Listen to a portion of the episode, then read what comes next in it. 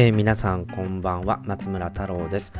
1月13日水曜日午後11時を回りました。今週もですね youtube.com スラッシュ太郎サイトライブレコーディングということでレディオタロサイトポッドキャストのライブ収録始めていきたいと思います。どうぞ今週もよろしくお願いいたします、えー、それにしても寒いですよね。えー、東京は初雪観測したんですけれども積もりはせずというところで、えー、ただその翌朝本当にですねなんかあのもういろんなこう地面とか車とか凍りついてるような状態で、えー、なんともですね冬らしいというところなんですけれども本当にですね日本海側東北の方面など、えー、非常に雪が多い季節、え、シーズンですね、えー、どうか本当に身の安全だけは複数人で雪下ろしをするということとあとやはりここはあの電気もねなかなか切迫してるとはいえきちんと暖をとって安全にと、えー、お過ごしいただければと思います。はい、えー、ということでですねあどうもガジェタッチも終わったそうですので、えー、引き続きこちらのチャンネルでもお楽しみいただければと思います。はい、えー、今週はですね海外では、えー、世界最大規模の、えーテクノロジーの祭典ですね。CES2021 がフルオンラインで開催中です、えー、ここでですねいろいろなニュースもあるんですけれども、まあ、ちょっと概要的な部分であるとかあるいはちょっと気になっている単発的に技術であったりとか、まあ、そういったものをですねご紹介しつつですね、まあ、今年1年どういう感じになるのかなということを、えー、まあ、少しですねあの考えていきたいなということが一つ。あともう一つはですね、やはり、えー、アメリカ今ちょっと非常に荒れております。1月6日の議会乱入事件もありまして、えー、トランプ大統領があちょうどですね、えー、弾劾、2回目の弾劾決議があったと。いうこともありましてなかなかですねこのテクノロジー企業の対応というものをがどういうことなのかということで少しこの辺り解説したいなと思うのとこれとはまた別にですね昨日そのティム・クック CEO があこの新しい発表があるということだったんですけどもこちら人種問題に対処する、まあ、そんなあ対策だったということでこれについて少し解説をしていきたいなと思います。続いて、えー、ハイブリッド授業ですね。えー、先週あの詳しくご紹介したハイブリッド授業のプランなんですけれども、これ、えー、翌日、あの木、先週の木曜日ですね、1月7日に実際に大学の教室でハイブリッド授業の設備組んできましたので、こちらについてですね、ご報告したいなと思います。えー、そして言葉のアイディアのコーナーはカルチャーマッチについてご紹介。そして、え、ケーススタディのコーナーでは、えっ、と、極薄ケースについてご紹介したいと思います。こんなラインナップで今日もお届けしていきたいと思いますので、どうか最後までチャットの方のコメントいただければと思います。では、 Radio TAROSITE Podcast のライブ収録。この番組はノートで連載中の有料マガジン Apple Note の購読者の皆様の提供でお届けいたします。今日はですね、ボッサノバをお届けするということなんですけれども、早速ですね、今流れているのはブラックボッサという楽曲です。えー、こんな感じで、えー、今日もですね、え、音楽とともに、えテクノロジーの話題お届けしていきたいと思いますので、よろしくお願いいたします。さあ、まずですね、えー、早速なんですけれども CS の、えー、話題ということなんですけどちょっとまだですね全部の企業の話っていうのが出揃っていないということもあって少しですね概要的な話を、えー、ビデオも交えながらお届けしたいなというふうに思うんですけれどもやっぱりですね先去年、え 5G 対応の iPhone が出てきていよいよ世界中でですね 5G の、えこの、えートレンドっていうものが一気に来るんじゃないかという期待もありながら一方でこの新型コロナウイルスの問題で、えー、こうなかなかですねモバイルしないっていうライフスタイルに変化してしまった、まあ、こういったところでどうやって訴求していくのかなというところ注目なんですけれどもまずですねこの、えー CS は今回フルデジタルということなんですけれども一応ですねそのトピックテーマになっている、えー、もうあの内容ごとにですね大体8分ぐらいかなぐらいのビデオクリップを、用意しています。なのでここで 5G と IoT インターネットあの Things ですね。この、えー、クリップをちょっとまず見ていきながらあちょっと話を進めていきたいなと思います。はい。ちっちゃ。はい。でなんかやっぱり 5G って非常にですねポイントになってくるのがこう同時多接続そして速度。ですね。回線の速度を思いっきり上がるということ。あと遅延が非常に少ないということ、まあ、こういったものを生かしたソリューションというのがどんどんどんどん出てくるであろうということはあの想像に容易なんですけれどもやっぱりですね IoT 分野ではこの同時多接続っていうことと遅延が少ないっていうことで非常にですねこの活用範囲っていうものがどんどん広がっていくんじゃないかと。そんな予想がされていますねこれは本当に船のオートパイロットみたいな、えー、ものなんですけれどもあと続いてこのちっちゃなタグですね。こういったものを、えー例えばこれ工場の設備であるとか、まあ、もちろん家庭のそういう配管であるとかそういうところに設置するとですねこうその状況みたいなものをこのちっちゃなクリップみたいなあデバイス端末チップですね。こういったもので監視することができるよという、えー、デモですね。でやっぱり温度であるとかあのー、まあいろいろなあのー、こう電気であるとか水道であるとかそういったことにベタベタ貼り付けていくと、まあ、この、えー、5G の通信同時多接合を使って、AR 的にはいはあのいろいろなあ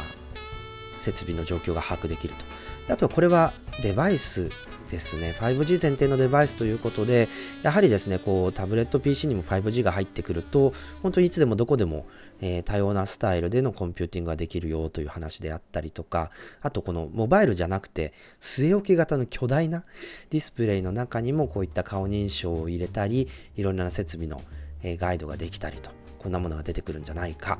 そして、えー、これはですね一体何でしょうね。丸いデバイスなんですけれどもなんかキラーンと光りましたけどね、まあ、こうアンテナに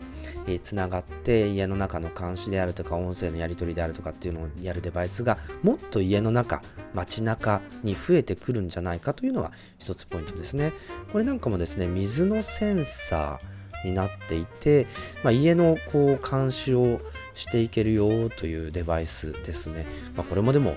Bluetooth とか Wi-Fi とかね、ウルトラワイドバンドとかいろんなコネクティビティの方法があるので、必ずしも 5G がこの可能性を広げるってわけじゃないと思うんですけれどもね、これ多分ね、光のセンサーとか、あのいろんな方法で、えー、いろんな状況を検知することができるので、なかなかですね、この、えー、本当にセンサーの活用って使いようだなというふうに思うんですけれども、まあ、この本当に 5G っていうことでデバイスの数が増える。でそれを管理する方法が増えるっていうことは結果的にはあのデバイスに囲まれた生活っていうのをもっと整理しやすくなるんじゃないかということですね。これなんか赤ちゃんをあ見るということなんですけれども。あとこれはなんだ？ドローンですね。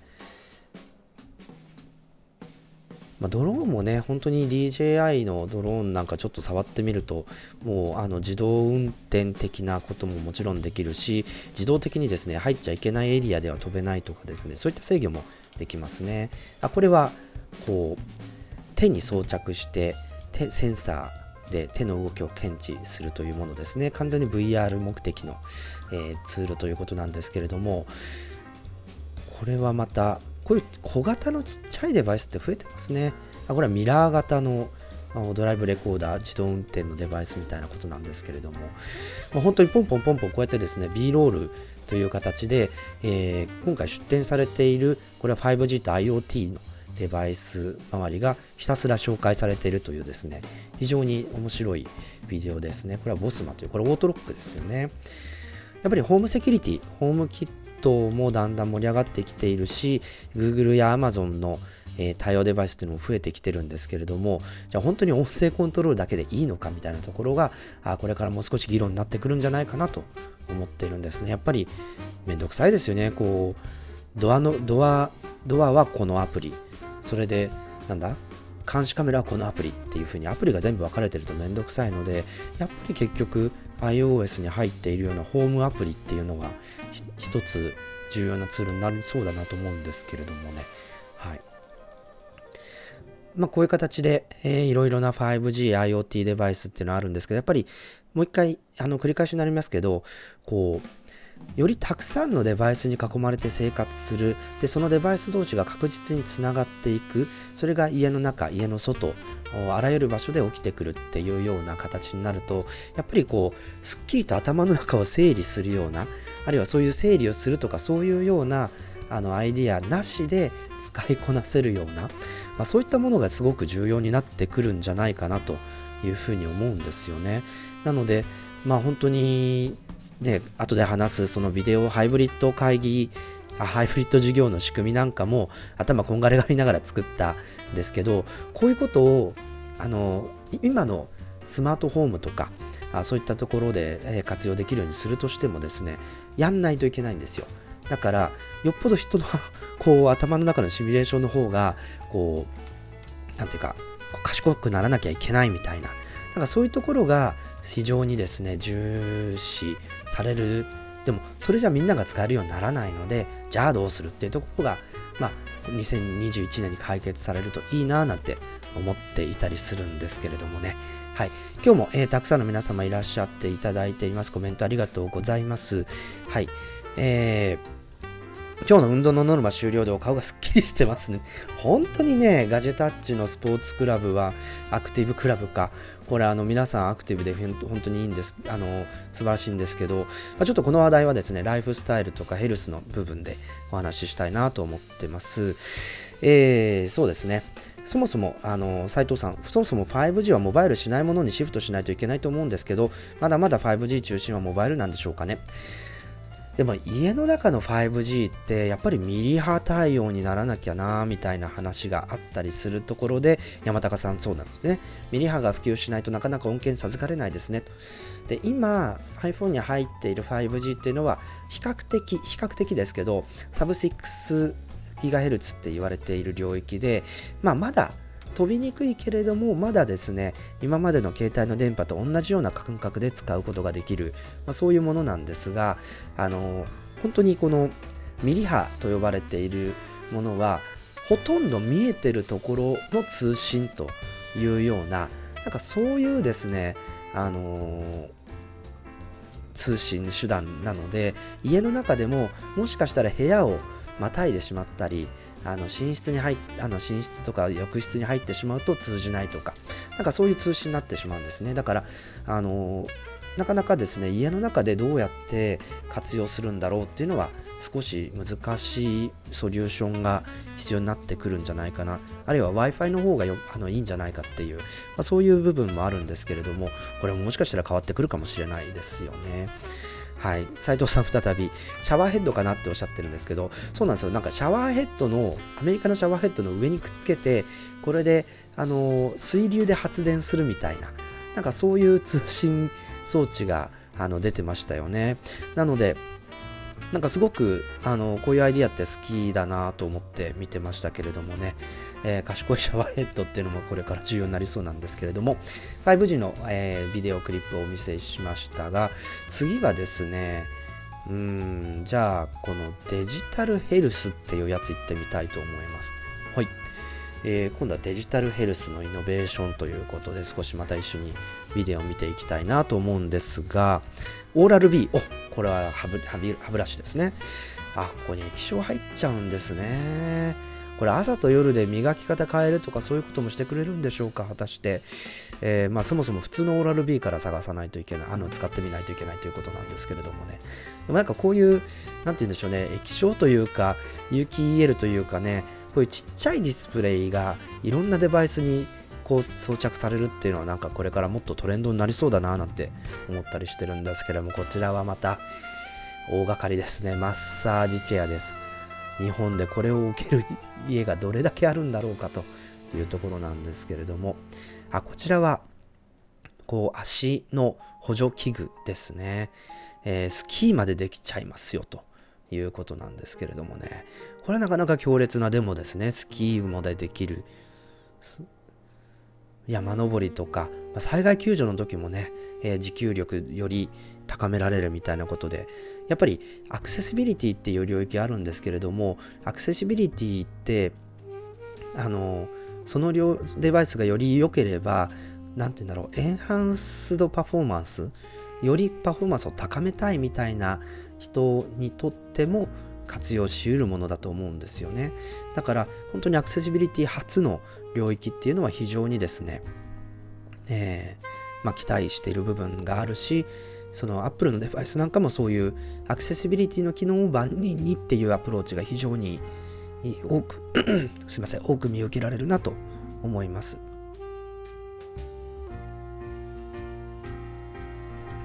はいオムロンもですね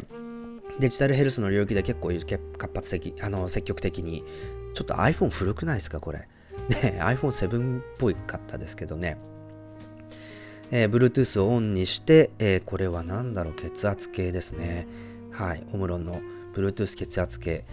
やっぱり日本のメーカーこのデジタルヘルス領域に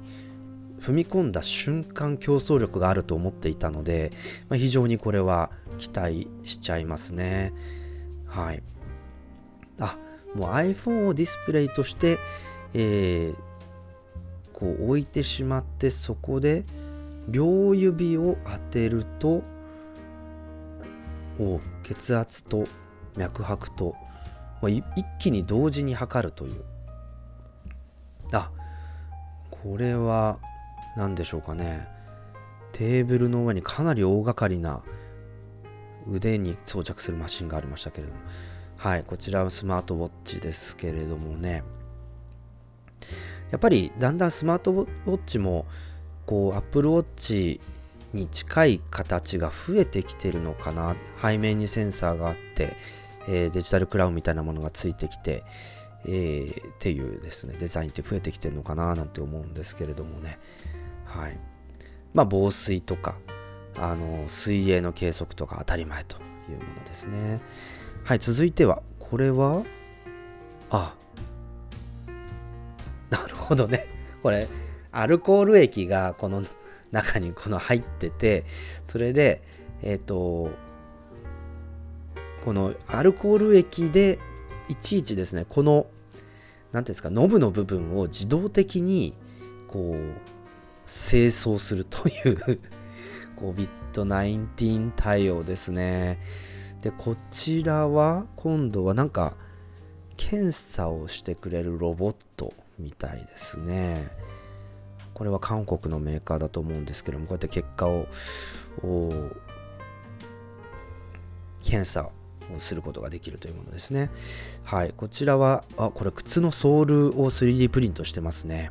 そう、これね、本当にいつか出ると思ってたんですよ。やっぱり自分の足に合ったものってよくオーダーメイドの靴なんかであったと思うんですけど、いや、そうだよ、3D プリントできるよね、ラバーとかならと思っていたんで、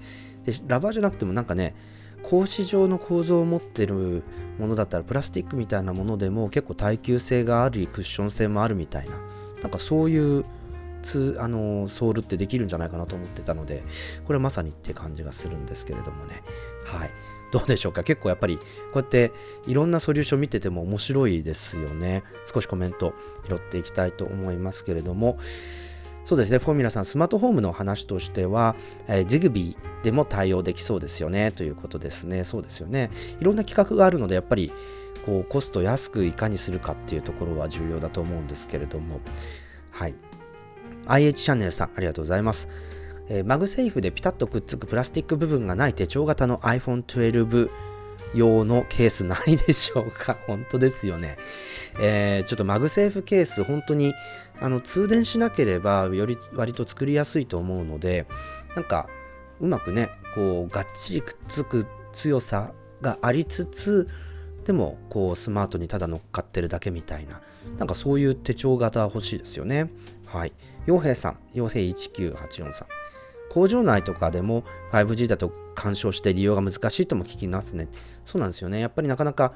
あのー、室内でも屋外でも難しいっていうのはどういうことなんだろうということなんですけど、えー、池田さんイッチーさんはコミカがピタッと装着できるケースが必要ですよとそうなんですよね。あ、いイッチーさん、イッチーさんという方ございません。はい。あと、強化外角みたいなものがあったりとか、足に補助つける人はスキーはせんって、そりゃそうですけども、まあ、デモとしてね、スキーもできるぐらい強化できるよっていう話だと思うんですけれどもね。はい。えー、っと、斉藤さん、あの先ほど iPhone が古いって言った話なんですけど、これは SE 初代じゃないかと同じの使ってますよということなんですけど、ただちょっと丸みがあるデザインだったので、多分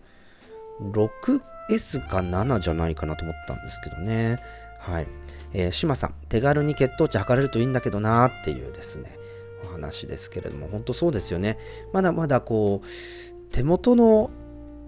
オンデマンドで手元にあるデバイスで医療のなんか足しになるっていうものこういうものってやっぱりまだまだ必要だと思うし今みたいに医療へのアクセスが難しくなってくるとやっぱりそういったものでデータ単位でっていうかこれ何ですか？この LED ピカっていう帽子は。なあ、面白いデバイスいっぱいありますね。はい。まあ、これはまたデジタルヘルスっていうことで、本当にこう、家の中にそういったアクセスしづらくなってきた医療を補助するようなツールっていうものが入ってきて、で、それをで今度は医者側お医者さん側もそういったデータを受け入れるような診察スタイルっていうものがもっと増えてきてくれるともちろん法改正とかそういうのも必要だと思うんですけれどもそれによって多分その病院での接触を伴わない医療みたいなものがこれからどんどんどんどん普及していってくれるんじゃないかっていう期待もあるのでここはぜひですね、えー、もっと積極的に伸びてほしいななんて思っていたりする領域です。はい。えーと、じゃあ続いて、ちょっとライフスタイルっていうビデオも見てみようかなと思います。まだまだね、いろんなビデオもあるんですけど、一旦あの3本目で、えー、CS の話題最後にしたいと思うんですけど、あ、これは MagSafe 的な USB-C ケーブルですね。はい。あるあるってやつですけれどもね。えー、これ結構オートバックスとかにも売られているので、なんか割とあ、やっぱり PD でちゃんと充電できるっていうのが新しいのかな。あ、しかもこれね、えー、チーの充電池と、えー、その USB-C の PD とできますよ。で、これはアノーバのホームキッチン、オーブンかな？オーブンみたいなものなんですけれども、もう温度がファーレンハイトでなかなか分かりづらいっていうところはあるんですけど、これオーブン自体が回る意味ってあるんですけどあ右側に水のタンクがあるのでこれウォーターオーブンってことですかね。ヘルシオかな？うん。まあでもこのオーブンあの純オーブンっていうのはアメリカにあってこれは多分今年じゃなくてもっと前からあるんですけどやっぱりカメラでその食材を認識して適切な調理方法をやってくれるっていう、まあ、そういうオーブンってありますよね。えー、こちらは何でしょうかね。わからないで言ってしまった。えー、これはもう家のあの電気の仕組みですね。電気自動車から家の電力からそういったものをどういうふうにうまく、えー、分配するかという、まあ、そういう Life is On って書いてありますけれどもねえ。エナジーセンター。やっぱりこの変なんていうんですかね家のそのブレーカーみたいな機械みたいなもの分電盤みたいなものもやっぱりこれから変わってくるんじゃないかとイヤホンですねあ個人的に気になってるのはあのゼンハイザーの IE300 っていうあの非常に高品質なドライバーが入っていて、えー、それでいて4万円前後っていう価格でこれはちょっと聞いてみたいなって思ってるんですけれどもこれはまた首掛けがあるヘッドフォンという形なんですけどもしや振動が来るか？はい続いて、えー、ガーミンですね。ガーミンもですねスマートウォッチ非常におしゃれなあのー、そして確かなこのスポーツ計測というかですね、えー、そういった機能がついてるんですがこちらはイエテイ3000バッテあこれですこれですあの発電 水流で発電するっていうアイディアですね。こういうの好きですね。なかなか。あので、スピーカーかなんかついてて、そのスピーカーの電力を水圧で、水圧でなんかね、発電した電気で、えー、賄うことができるっていうのはいいですよね。いいアイディアだなと思います。えー、これもなんか、まあ装着風景とかあんまり興味ないんですけれどもね。えー、でもこの、ね、あの、どうやって、めんどくさい充電から解放されるかっていうのはいいアイデアですよね。そしてこちらは除菌かな？これは除菌ですね。はい。スマートフォンとかいろんなデバイスをこう除菌すると。でもこれ、あの、表面除菌はいいん、あ、これは充電器ですけど、表面除菌はいいんですけど、だからといってこの指紋のベタベタとかが取れるわけじゃないので、これなんとかしてほしいなと思うんですけどね。はい。あ、G デバイス、あ、Apple Watch まで充電できるワイヤレス充電のいろんなソリューションということでした。はい、こちら、ベッドですね。この体勢は楽なのか、個人的にはちょっと疑問なんですけど、でこう動くベッドもあの時間に応じて起きる時間になると起こしてくれるとかなんかそういう自動的にこう寝てる状況に応じてみたいなのはいいなと思います。こちらライズですね、えー、これアレクサと連携する形で家庭というよりは室内菜園みたいななんかそういうツールですね。はい。これがまたあのこのライトとこのポッドみたいなところからに種を植える、まあ、そういうですねつあの家庭用のものなんですけど結構いろんな野菜作ってますね。えー、面白い。でこの LED の制御みたいなのもやっぱりポイントになってくるんじゃないかなということなんですがはいこちらはまたですねでかいバッテリーですねはいまあ今そんなにステイホームでキャンプとか行きづらいなーなんて思うんですけれどもね、まあ、周りにこんだけ人がいない場所にいいキャンプに行ければあしかもソーラーパネルで発電ですよ。もう完全にこれ屋外でこう仕事を何日もキャンプのキャンプ場ができるってやつですねおそらく。はい続いてバスルーム。あ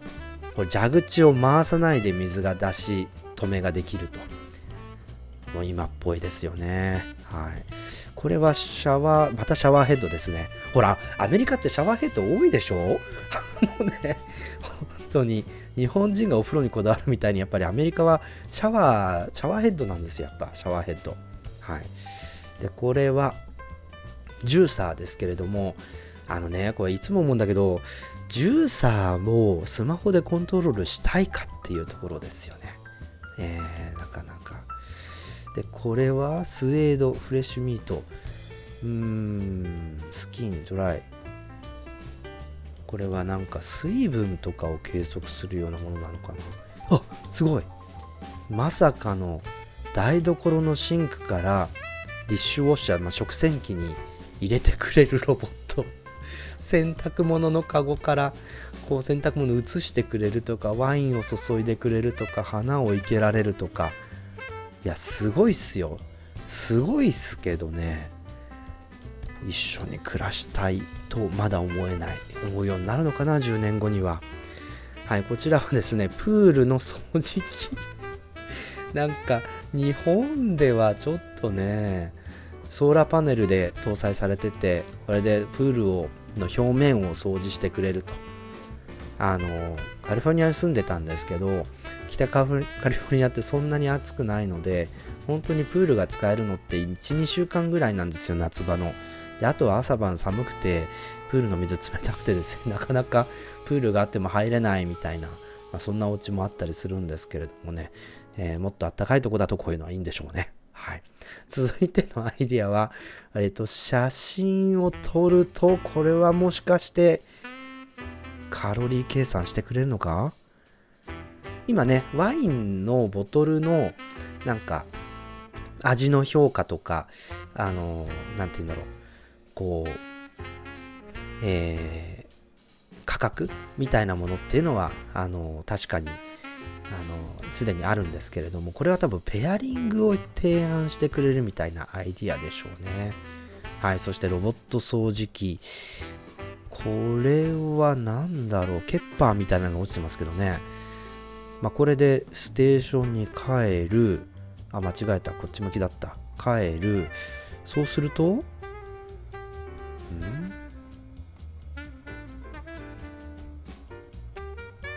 何だったんだろう今のは。うーんこれもまたよくわからない。あ粘土になった。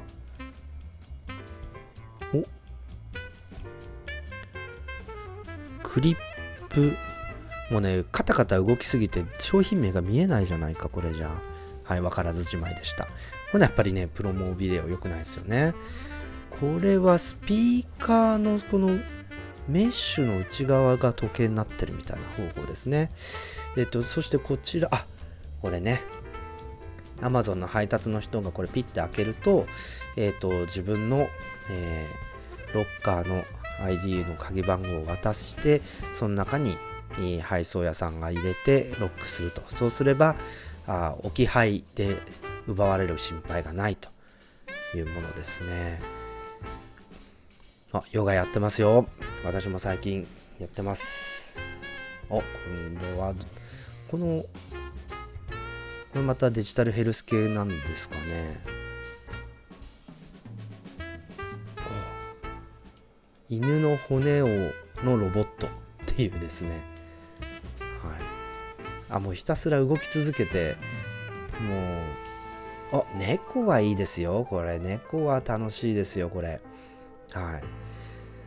結構ね子供の赤ちゃんとかはねあの非常に怖がったりするんですよね。やっぱりロボットとかってね。はい。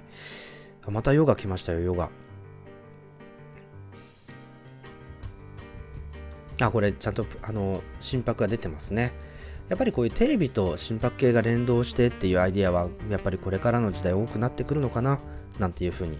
思ったりしております。はい、ということで一緒にですね、長々と CES の B ロール見てきましたけれどもね、あのまだまだいろんな発表あって例えばあの JOLED っていう日本の有機 EL の技術メーカーが LG と組んで、えー、 UltraFine Pro OLED っていう新しい34インチの有機 EL のディスプレイを出したとかですね、まあ、いろんなニュースがまだまだありますけれども、えー、まだまだですね発表続いていきますので、えー、また、あの、面白い話題があったらご紹介したいなと思ってます。皆さんは何が気になったでしょうかね。えっ、とはい、ちょっと、えー、コメントを拾っていきたいなと思うんですけど、えっ、ー、と、そうそうそうそう、スチームオーブンの話ですね。えっ、ー、と、コンベンションオーブン、コンベンション、コンベクションオーブンだからということで斉藤さんなんですけど、えっ、と、アメリカではシェアあるんですよねってそうなんですよね。はい。あと、スマートブレーカー、名前かっこいいというですね、えー、西アウツさんですね。あとは、えっ、と、ガーミン。ガーミンは保険安くなりますよっていう一致さんですね。あとは、スイカ使えるからいいですよねという吉川さんありがとうございます。そうなんですよ。スイカ使えるんですよ。えー、使えるんですか？そう。あの、なんか日経新聞で前にそのスマートウォッチのセレクトみたいなのをしたことがあったんですけれども、やっぱりアプローチと20何モデルかのスマートウォッチ並べるて評価するっていうことをやったんですけれどもやっぱり Apple Watch は総合力では勝利かなっていうところだったんですがやっぱり辞典に入れたのはやガンミンでしたねやっぱり個人的にはそのスマートウォッチで、えっと、決済、解説が取れるみたいなところってすごい日本では価値だと思うので、えー、ガーミンを辞典に入れたっていうのがありましたけれどもね。素朴な疑問ですけれども、えー、西アトさん、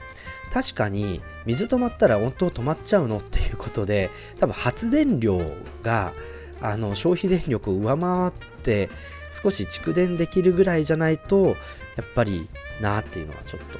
あるかもしれないんですけれどもね。はい。えー、あとは、うん。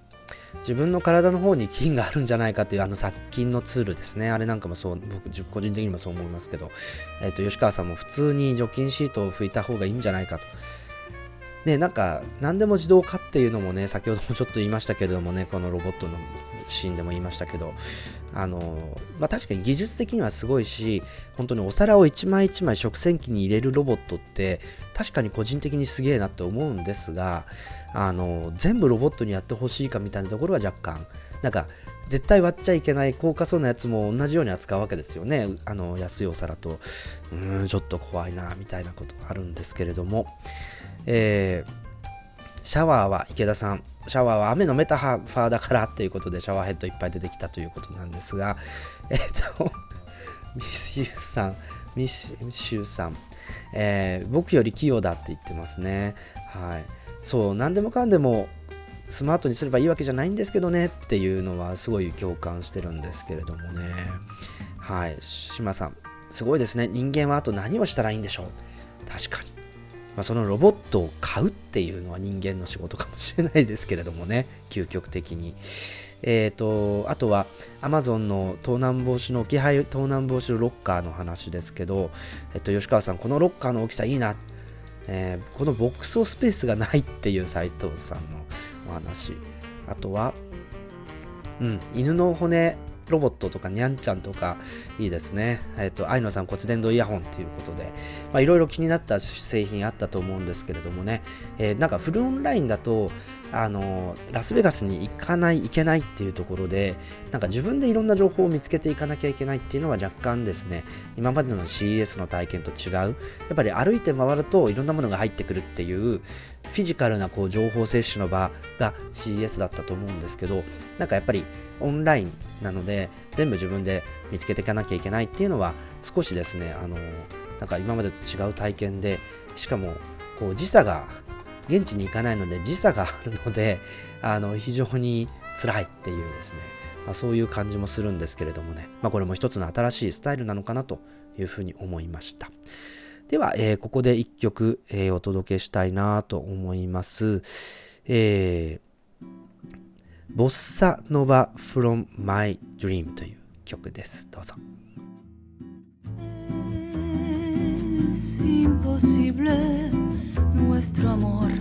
no guarde nada de mi tu candida ilusión. Para rehacer mi alcázar es muy tarde. El blanco alcázar de mi corazón. Del arca de mis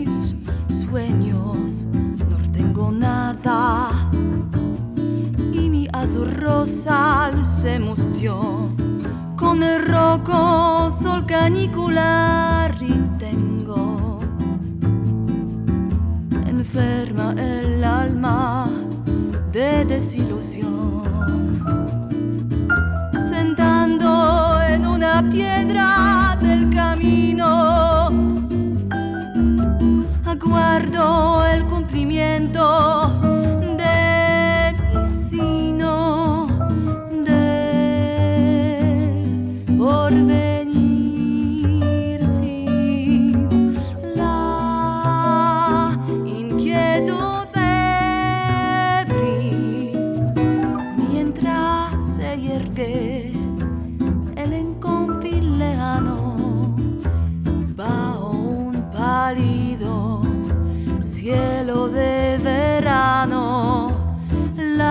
misteriosa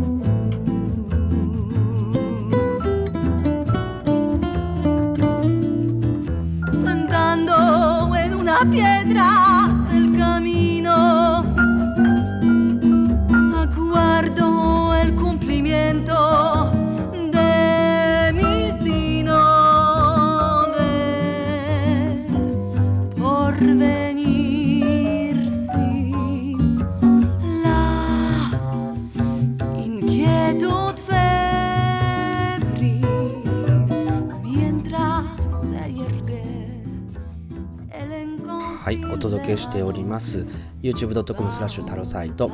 ライブレコーディングということでリデオタロサイトのポッドキャストライブレコーディングしております。今日もたくさんの皆様ありがとうございます。フォーミラさん次は VR 空間とかに変わっていくのかな？そうですね。VR 空間やっぱり遅延が少ないっていうこととたくさんの人が VR 空間に参加するっていう通信の部分っていうのがだんだん 5G で、えー、担保されていくと今度は入力ですよね、えー、体の動き指の動きあと視線声まこういったものをあのこれもやっぱり遅延少なくですね、えー、そのバーチャル空間に送り込んで、えそのアバターなのかな？あこういったものを動かすっていうところに入ってくる。多分個別の技術に関しては割ともできている部分が多いんじゃないかなと思うんですけれどもあの一方でじゃあそこで何をするのかっていうアクティビティの部分であるとかあるいはあのいろいろなこうなんでしょうね、えー、コミュニケーションの方法であるとか仕事であるとかなんかこういったところのあの方法みたいなところを少し追求していく必要があるんじゃないかななんて思ったりしてます。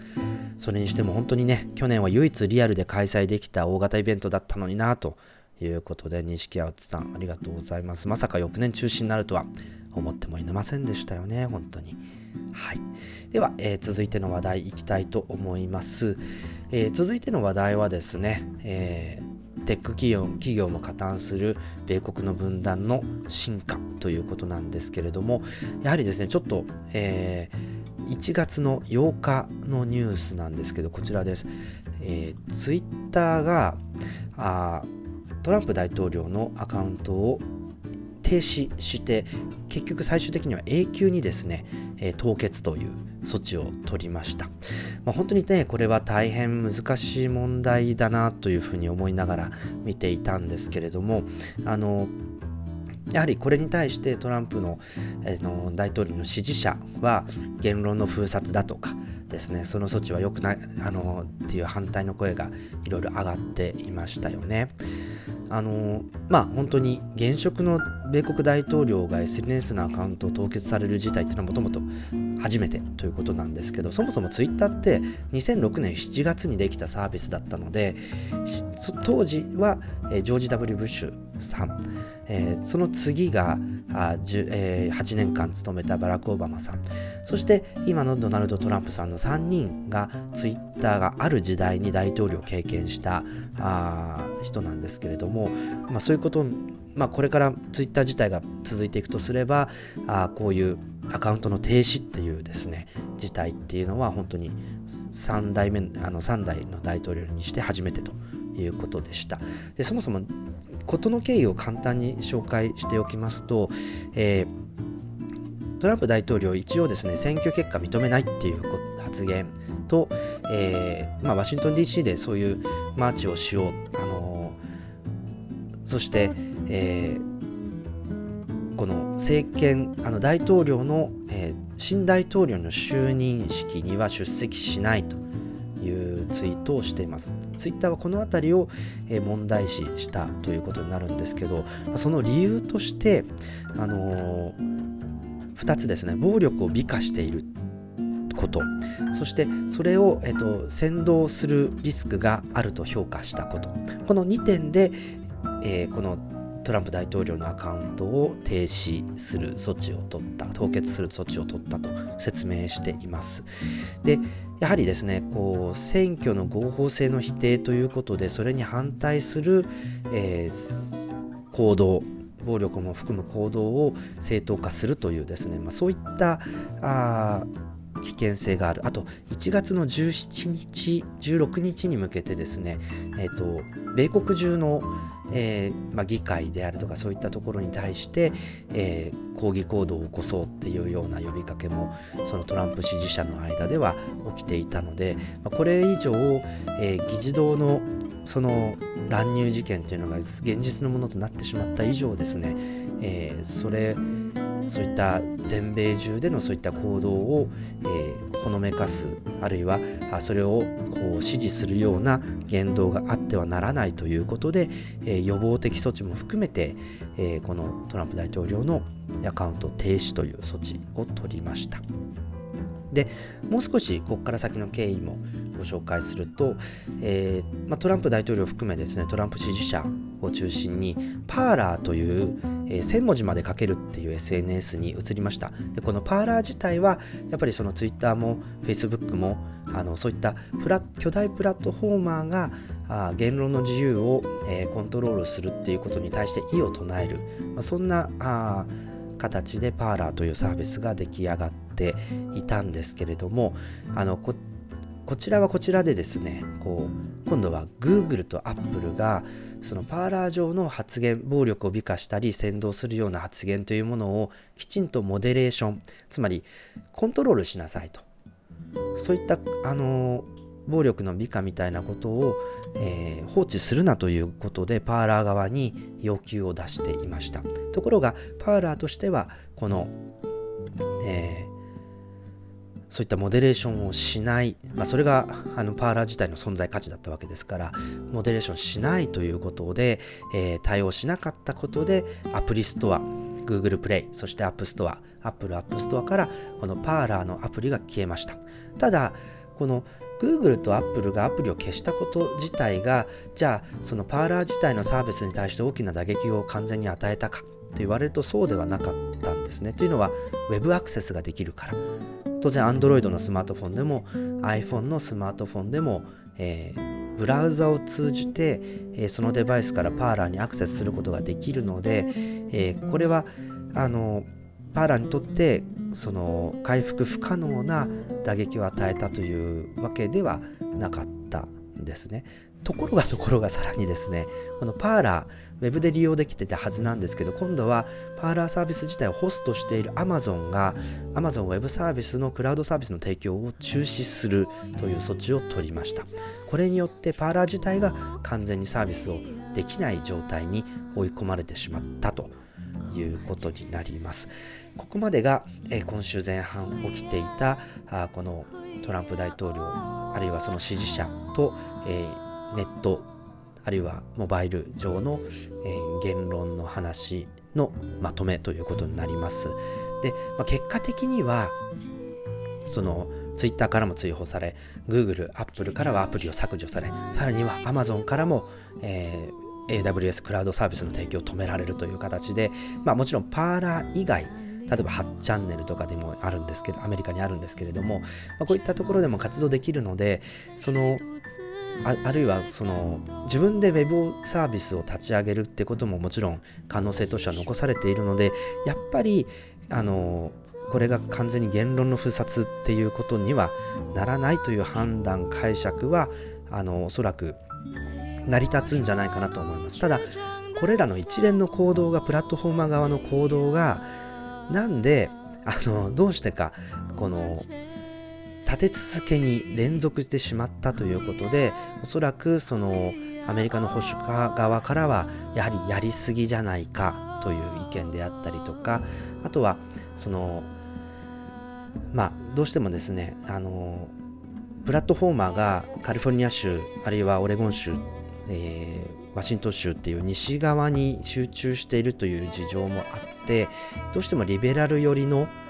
判断でえー、こういったトランプサポーターの言論が閉じ閉ざされてしまったというふうに見ることもできるんじゃないかなというふうに思いました。でまたあのじゃあこれ言論の自由的に問題じゃないのっていう話もあると思うんですけれどもドイツのザイベルト報道官がですねメルケル首相の談話として、トランプ大統領のアカウントがツイッター上で永久凍結されたことについて、ま、言論の自由っていうのはこう基本的な重要事項だということでその民間企業によってトランプ大統領の言論が閉じ閉ざされてしまったことを問題視しているという発言をしています。でもここではですね一つ留意すべきはヨーロッパとアメリカでその言論の自由についての考え方が違うというところも一つポイントになってくるかなと思います、まあ、ドイツではやっぱりナチス政権なんかが言論の自由を政府が抑圧することによって権力を掌圧掌握したというそんな歴史があったので政府が言論の自由を責任を持って、管理する。でダメなものはダメって政府が制限する。で民間は最大限に尊重すべきと。こういう考え方なんですよね。で一方であのアメリカの場合はあの政府が民間あるいは個人の言論の自由を、えー、侵害してはいけないという考え方。民間同士はどうぞご勝手にということなんですね。なのでで一応そのプラットフォーマーとして世界的に巨大なあの存在ではあるんですけど一応アメリカの法の上ではアップルもグーグルもフェイスブックもツイッターも、まあ、民間あ一企業なわけですよね。でこういったプラットフォーマーに対しては通信品位法という法律がありましてで、えー、ここの、あのー、法律の中にはですね230条にはその投稿者の発言を編集削除する権利っていうのをプラットフォーマー側に認められているわけです。で時折トランプ大統領はこの改正や撤廃っていうのをほのめかしてきたわけですけれどもなのであのアメリカ政府によってそのプラットフォーム上の発言やの編集や削除っていうのは指示できしたり強制できない代わりに民間企業や個人が良心やガバナンスあるいは利用する市民の声によって、えー、それを抑止力として発あの発動させてくださいねというようなあ部分ですね。でも先ほども言ったようにそのトランプ支持者保守派と言われている人たちと、まあ、リベラルテック企業が属するリベラルサイドっていうですねそもそもの違いがあるのでそのリベラルサイドの良心リベラルサイドのガバナンスあるいは企業としてのリスク管理っていう前提で、えー、こういったアカウントの凍結やアプリストアからの追放やサークラウドサービスの停止っていうものをしてしまっているとこれって別にそのアメリカの半分の人の民意しか反映してないよねっていう議論も成り立ってくるわけで、えー、ここがですね、やはり、あの、分断、アメリカが今そういう形で分断しているっていうことをより明確化してしまった、まあ、そんなあことになっているんじゃないかなと思います。少しコメント拾わせてください。斉藤さん。えー、選挙の時にトランプ氏のツイートが見れなくしたことが問題になっていたんだけれども、今はもうトランプ支持者以外は問題視していないのかということなんですね。で、これもですね、やはり、あのー、まあ、選挙に関わるか関わらないかに問わずですね、やはりプラットフォーム側に認められている権利ということなので、厳密に言うと、あの、これ、あの、何が悪いんだって言われてしまうとそれまでっていう、まあ、そういうところなんですよね。ただもちろんツイッター自体はあリベラルも保守派も使っているわけでそれによって選挙結果が左右しうるのであればあのそこの公平性みたいなものをツイッターがどう捉えるのかっていう部分があクローズアップされていく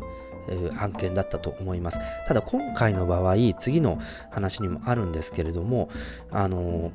まあ、Twitter とか Facebook とか Apple、Google がほぼ同じようなタイミングで対応してたということで、これについては何か協議してるんでしょうかという錦アウトさんあのの話だったんですけど、これは正直なところおそらく協議とかしてる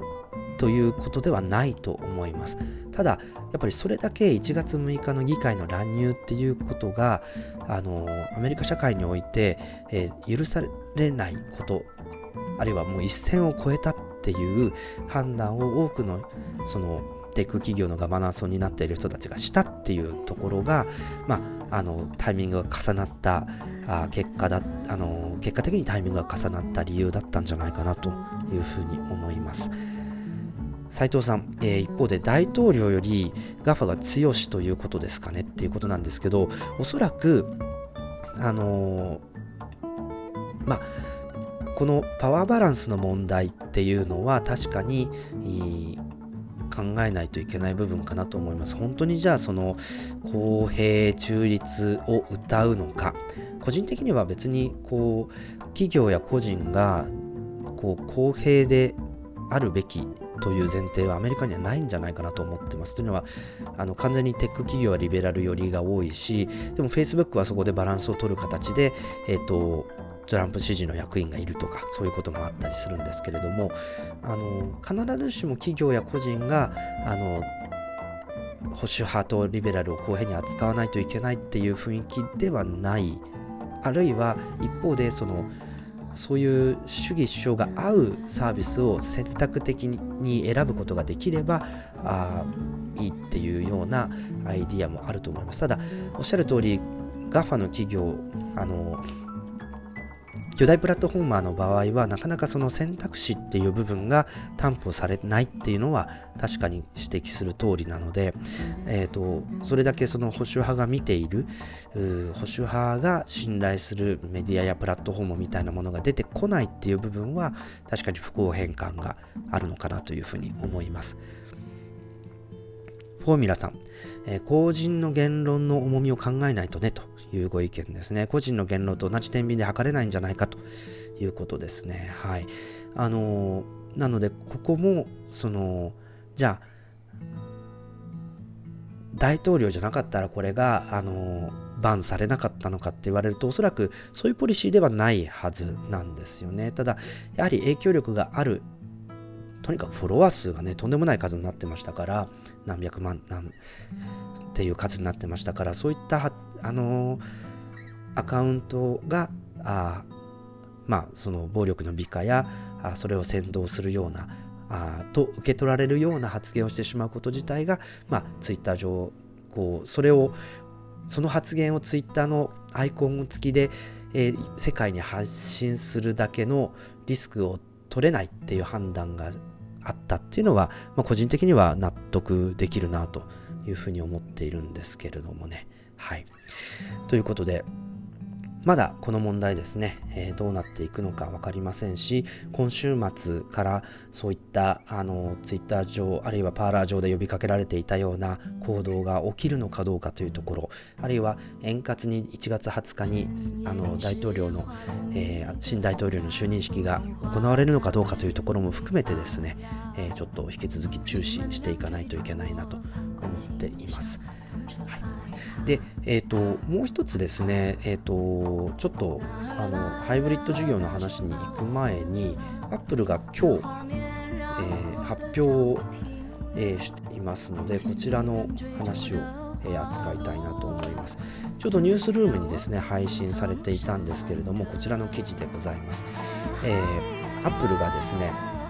Racial Equality and Justice REJI イニシアティブですね REJI っていうプロジェクトを、え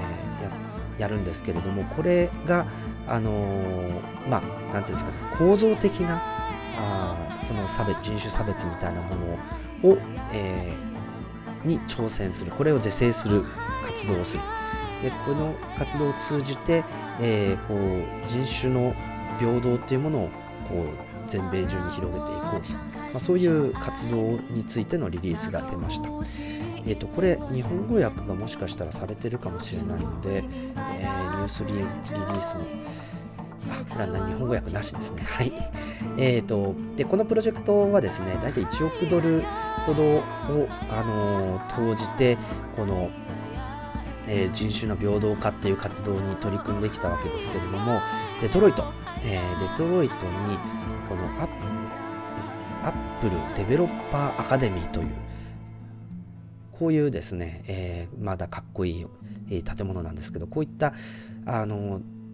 教育機関の中に、えー、このデベロッパーアカデミーというものを設立するというリリースが出ています。でこれ何をしようとしているのかというとあの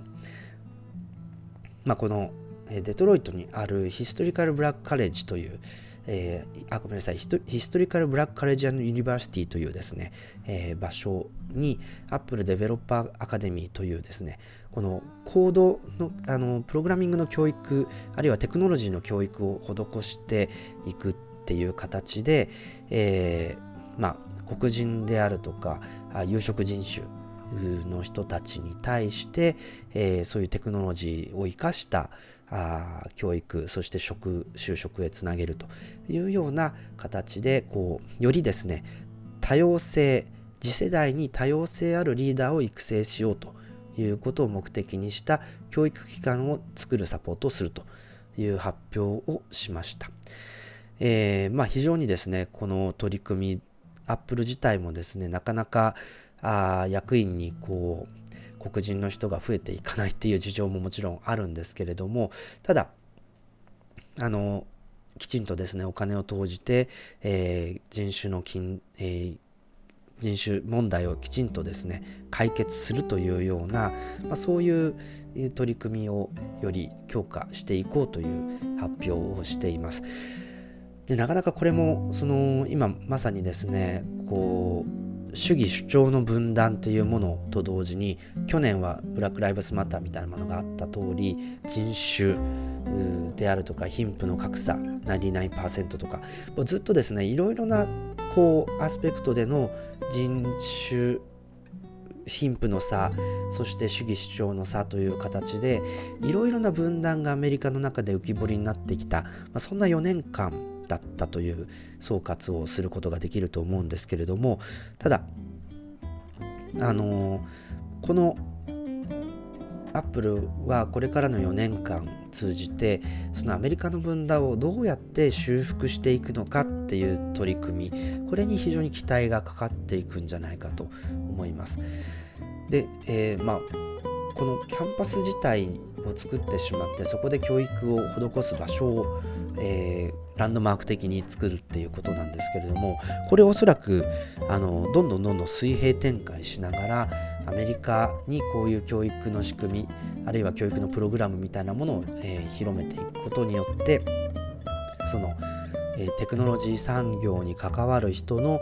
機械の均等化みたいなことであったり新しいリーダーを育成していくっていうようなあそういう形で、えー、ファンディングしていくことになるんじゃないかなと思います。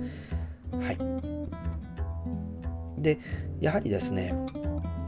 あのこの活動これからの4年間のきっかけとしては非常に重要だと思います。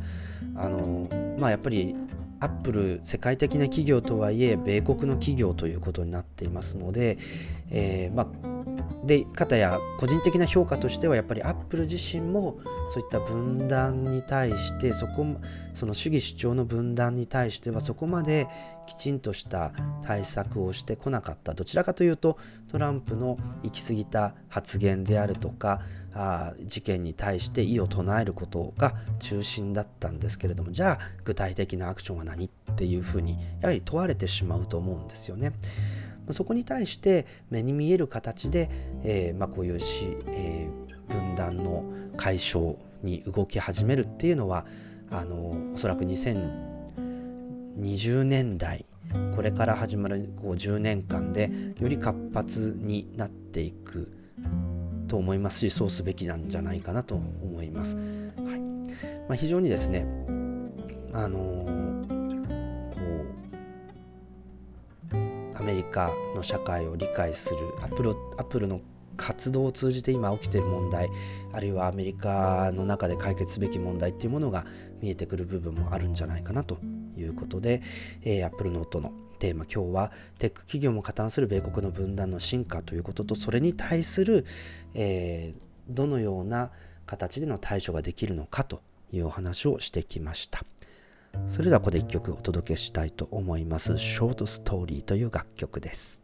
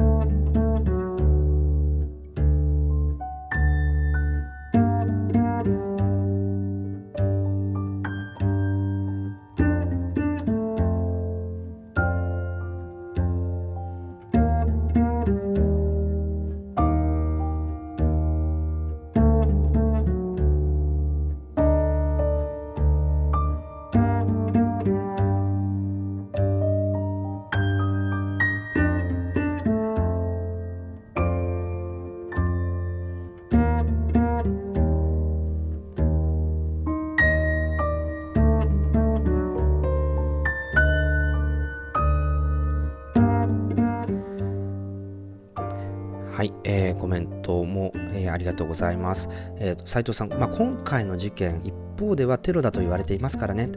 アメリカ議会のテロを仕掛けるということは、こういうことになるんでしょうか。えー、ジョンジョー難民さんですね、えー、大統領自身が226事件を起こしたようなもんだからなという感想です。えー、そして、226ケースケさん。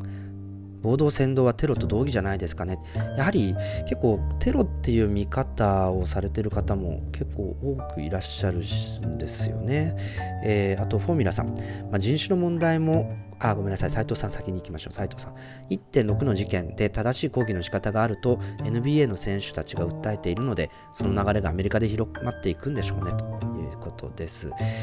えー、フォーミュラさん、人種の問題なんだろうけど、貧富の差も深刻な気がしますということですね。で、確かにそうなんですけれども、斉藤さんが説明してくださってますが、アメリカにおいての人種の問題は最終的には貧富の差になるんですよねと。だからこそ貧富の差をなくそうと言っていたトランプ氏が大統領になったんですけどねと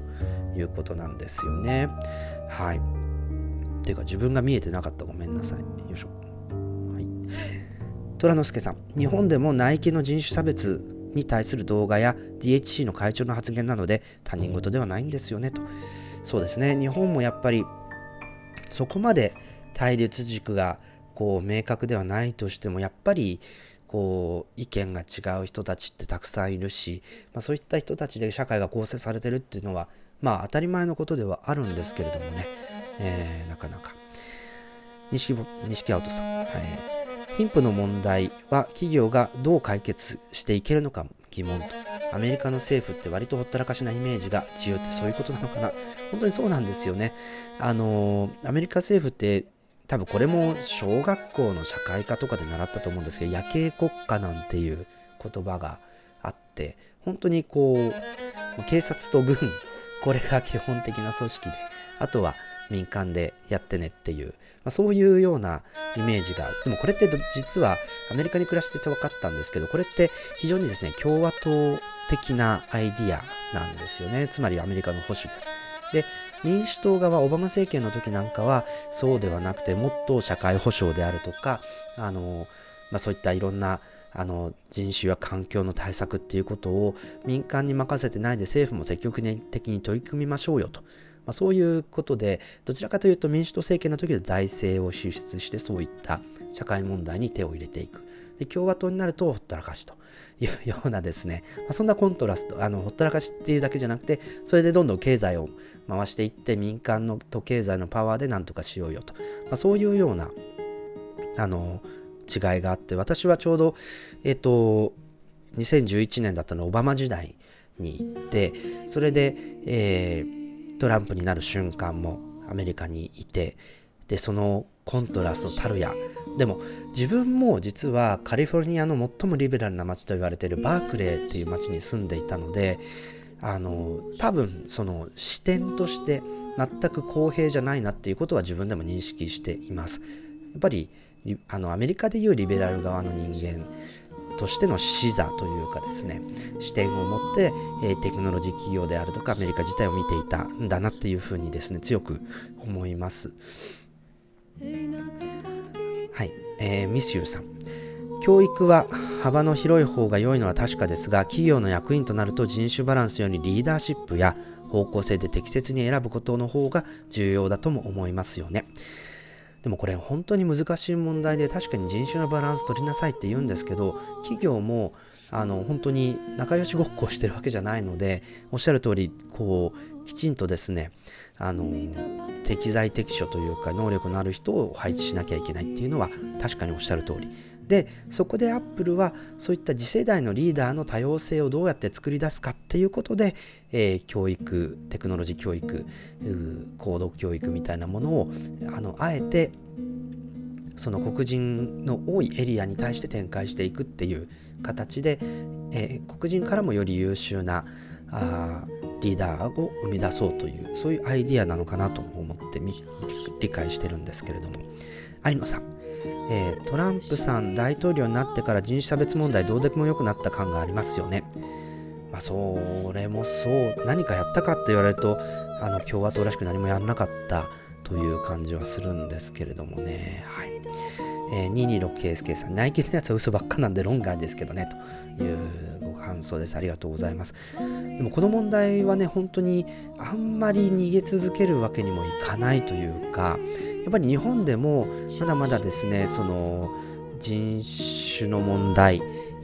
あるいはあ貧富の問題ももちろんそうですしそもそもトランプ大統領に共感している日本人の方々っていうのもいらっしゃいます。あの別にそれは自由なんですけれどもただそういう人たちがいるっていうことを認識した上で、えーとまあ、社会の中でこう共存していかなきゃいけないっていうこともあるので多様性って本当にですね大変なんですよね。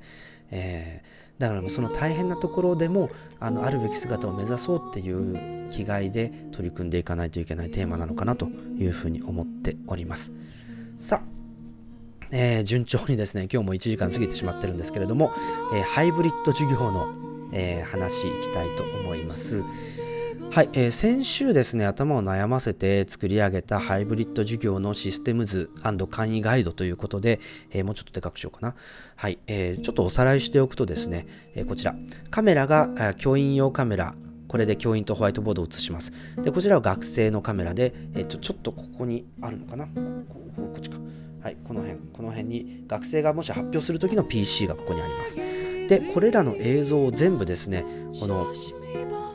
スイッチャーですね、えー、ATAM mini Pro に入れまして、で、ワイヤレスマイクもつなぎまして、で、その音声と映像をミックスしたものを、えー、ノート PC に USB-C ケーブルでぐさっと差し込みます。えー、これを Zoom で配信する。そして、え全画面化した映像は、え HDMI を通じて教室内のプロジェクターに映し出すと。そうすると、オンラインで参加している学生の発言とか発表は、教室内のプロジェクターとスピーカーで表示される。で、教室内の教員の話と、えー、学生の発表もこのスイッチャーを通して Zoom に流し込まれて、えー、それで、えー、オンライン側の人にも伝わる教室の中でもきちんとスライドが見えるというですね、えー、仕組みを組もうと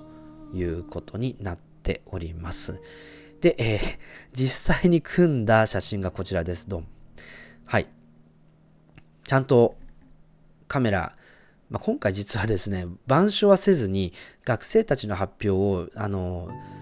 3時間聞き続けるっていう授業だったのであの私は座りのポジションなのでカメラがこうちょっと目の前にあるんですけどもねこの辺のね。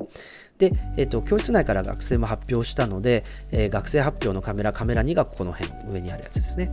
でこれらの映像がスイッチャーに入っていってでちょうどそのモバイルモニターみたいなものが余っていたのでモバイルモニターで、えっと、ATAM から HDMI 接続をして返しのモニターとしました。こうすると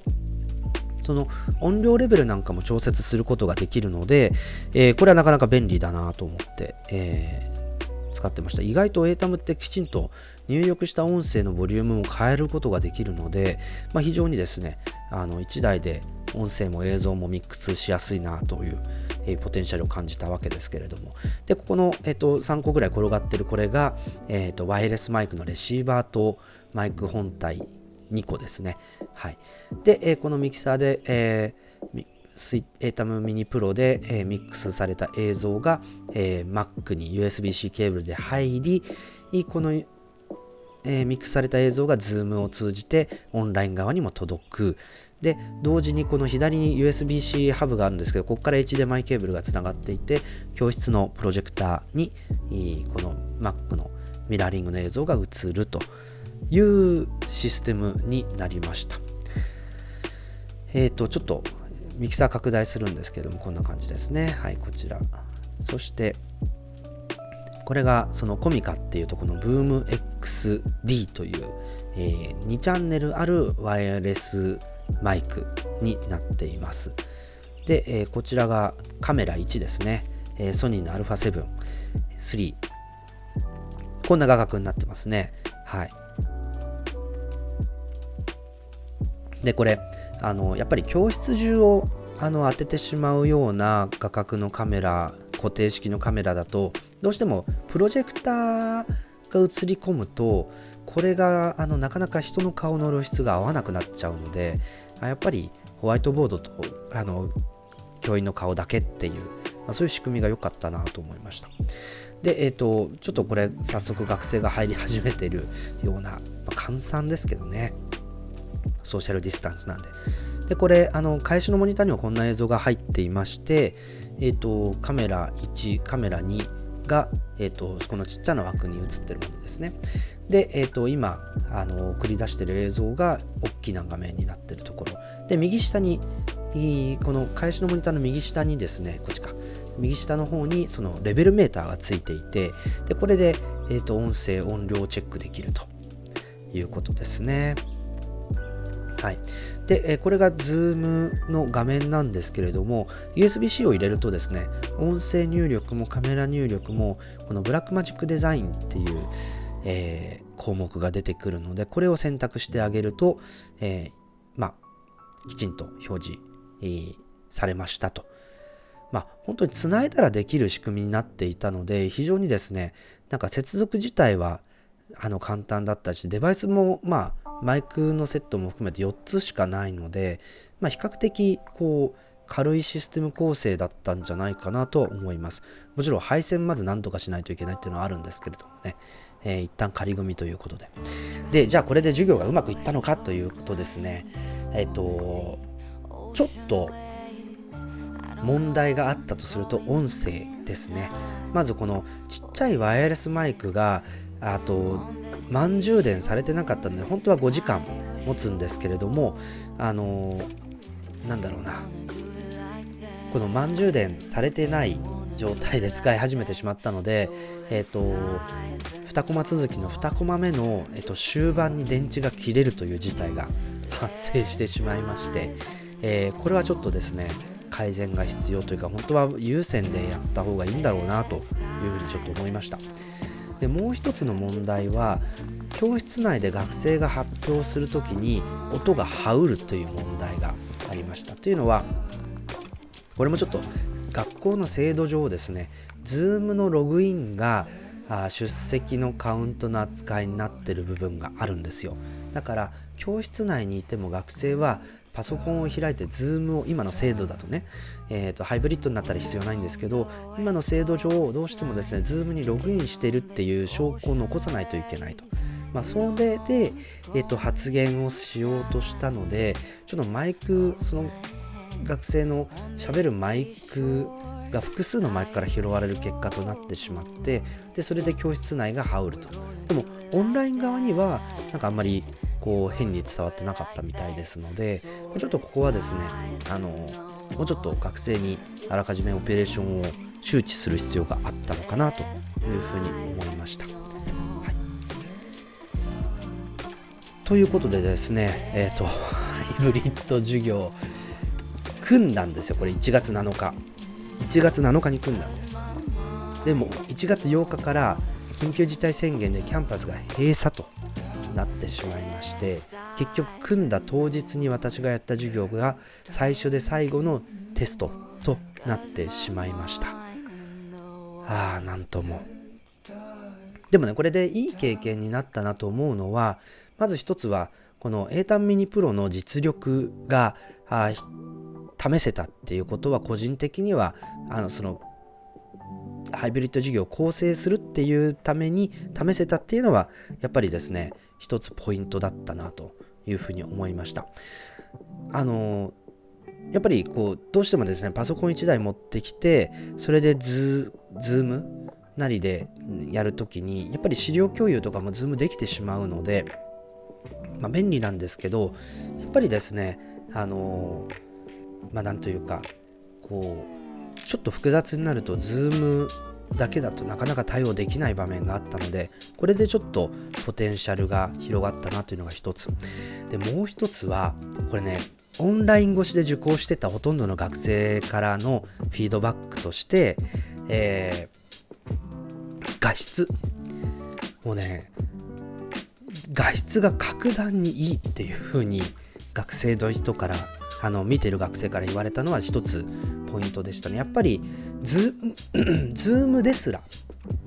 て言うとあれですけど、 Zoom ですら一眼レフ、ミラーレス一眼から HDMI で ATEM に入れて、それを USB-C で、えー、Mac に入れて、えー、送り出した Zoom ですら、このシステムだと明らかに映像がいいというフィードバックを何人からもいただきました。えー大学の先生の映像がいいことにどれくらい価値があるのかっていうのはあのと思われると思うんですけど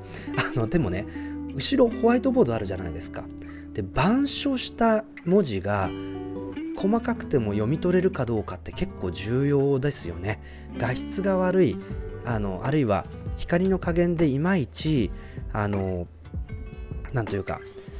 こう光っちゃって見えないとかそういうことになってしまうと結局ですねあの文字を大きく書かないといけなくて普段通り授業できないんですよ。だけどあのある程度この5列ぐらいの広さの教室で見える文字っていうのをあのこの α7-3 と ATAM の仕組みだとクリアに映すことができたので、え、これはですねかなり普通のこう教室内で授業をやる感覚でハイブリッド授業に対応することができるっていうのは、まあ、一つポイントになるんじゃないかなと思いました。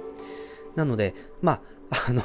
自分の授業しか試せなかったとはいえですねあのこの仕組みやっぱり画質の良さみたいな部分っていうのは一つこう価値はあるんじゃないかなあとはこのスパゲッティ状態の配線をいかにきれいにするのかということとあの本当にですねパソコンを持ってきてケーブル2本つなげばできるっていうところまで、まあ、あの簡単に組めるようにしてあげるかというところが課題なのかなと思いましたということで、えー、一応ですね。まあそうあの池田さんのおっしゃる通り経験値1上がった本当そうだと思いますあと斉藤さんシネマティック会議ですよね本当にその通りであのー、まあそうですね。あとは、あ錦アウトさん、正直ホワイトボードよりも黒板の方が見やすかったりすると思ってます。これね、ほんとそうなんですよ。ホワイトボードの露出に合わせると、ちゃんと顔に光当たってないと顔が暗くなっちゃうんですよね。でも、こう、背景が黒板、まあ、緑の黒板だったりすると、こう、割とですね、人の顔も明るく、教室内が明るくても人の顔も明るく映るんで、これはね、一つポイントなんですが、これね、バーチャル背景をオンにしてると、黒板だと割と綺麗に抜けるんですよ。だから、ちょっとここはね、あのバーチャル背景なしっていう、まあ、そういうものがいいかなと思いますけれどもね。はい。ベータさん、ハイブリッドすごいですね。とありがとうございます。自分のとこの大学はハイブリッド無理だろうな。来年も対面かオンラインになりそうですし、そうなんですよね。でも、これだと、多分ね今今回 α7-3 使ったんですけど正直オーバースペックだと思うんですよ。だから例えばあのある程度冷やしながらの前提であのソニーの Vlog カムでも全然いいと思いますしあのねだってこれ1台の α7-3 のレンズキットで Vlog カム2台買って ATAM ミニプロじゃない ATAM がついてくるぐらいの金額感になるのでそういう意味ではですねこのあのもっとコスト安くあるいは手軽な仕組みっていうのはできると思います。ただ夏場になってくるとやっぱりちょっとですねこのあの一眼レフ開けっぱなしで映像を流すっていうのがあの1コマはともかくとしても例えば2 2コマ3時間持つかどうかとか、ま、そういったところの問題になってくるのであのなかなかこれが定常的な仕組みとしていいかっていう評価はしづらいなと思ってる部分です。熱の問題なんとかしないとっていうのは一つですね。はい。虎之助さん。画質は本当に良い方がいいけどカメラが良くても PC のスペックやネット環境に依存してしまう問題が難点です確かにそうですね。はいイッチーさん。板書は iPad に Apple Pencil で書いたものを共有した方が見やすそうな気がします。そう。そうとか言っちゃった。であの実はこの仕組み以外にもフルオンラインで板書がある授業をどうするかっていう研究もしてるんですよ。で、あのー、もう結論から言うと